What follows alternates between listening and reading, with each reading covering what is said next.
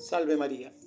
Sou o Padre Jesus Eduardo Agliane, do Instituto do Verbo Encarnado, e hoje, 30 de julho, vamos a meditar do Evangelho segundo Mateus, capítulo 13, versículo 44 a 52. A regi é a imagem da igreja, no qual há justos e pecadores. O Evangelho da Missa apresenta várias parábolas sobre o reino dos céus. O tesouro escondido, a pérola de grande valor encontrada por um comerciante de pérolas finas, a rege de arrastos que se lança ao mar e apanha todos os tipos de peixes, alguns bons e alguns ruins. No final, os bons são reunidos em uma cesta e os ruins são jogados fora. Esta rege lançada ao mar é a imagem da igreja, em cujo seio há justos e pecadores. Noutra passagem, o Senhor ensina esta mesma realidade. Na sua igreja, até ao fim dos tempos, haverá santos e aqueles que deixaram a casa paterna, desperdiçando a herança recebida no batismo. E todos pertencem a ela, embora de maneiras diferentes. Fala el Concilio Vaticano II en su documento Lumen Gentium. En cuanto Cristo, santo, inocente, inmaculado, não conheceu o pecado, mas veio somente para expiar os pecados do povo, a Igreja acolhe os pecadores no seu próprio seio, e sendo ao mesmo tempo santa e necessitada, necessitada de purificação, avança continuamente no caminho da penitência e da renovação. Os pecadores, apesar dos seus pecados, continuam a pertencer à Igreja, pelos valores espirituais que ainda subsistem neles.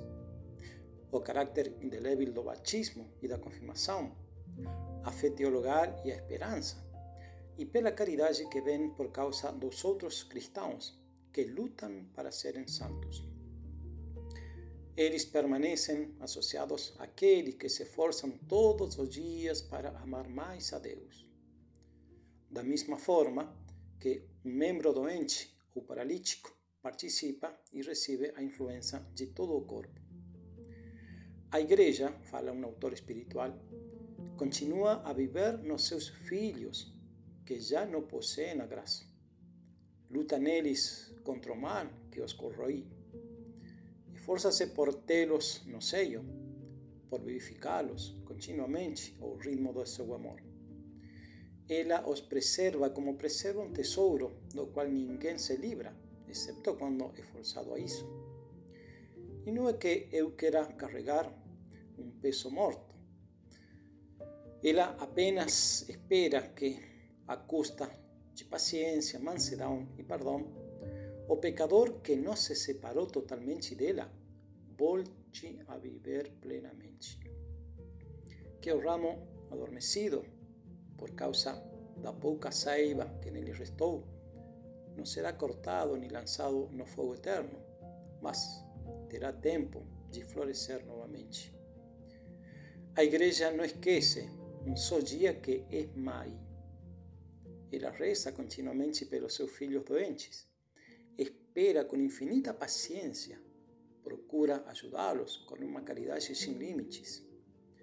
Devemos dirigir ao Senhor as nossas orações e oferecer trabalhos, dor, fatigas, por aqueles que, pertencendo à Igreja, não participam da imensa riqueza da graça, daquela corrente de vida que flui sem cessar, principalmente através dos sacramentos.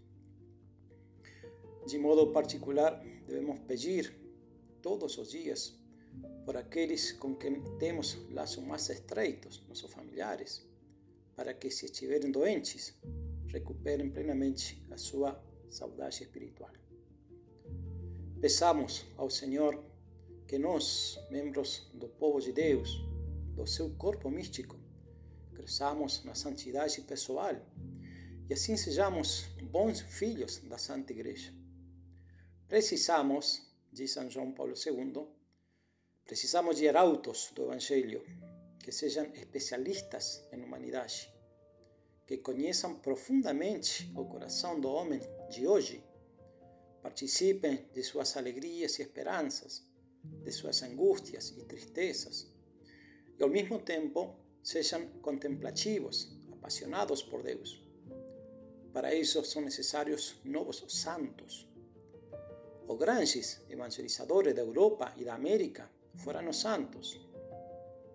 E acrescenta João Paulo II, devemos implorar ao Senhor que aumente o espírito de santidade na igreja, nos envie novos santos para evangelizar o mundo de hoje. Que assim seja.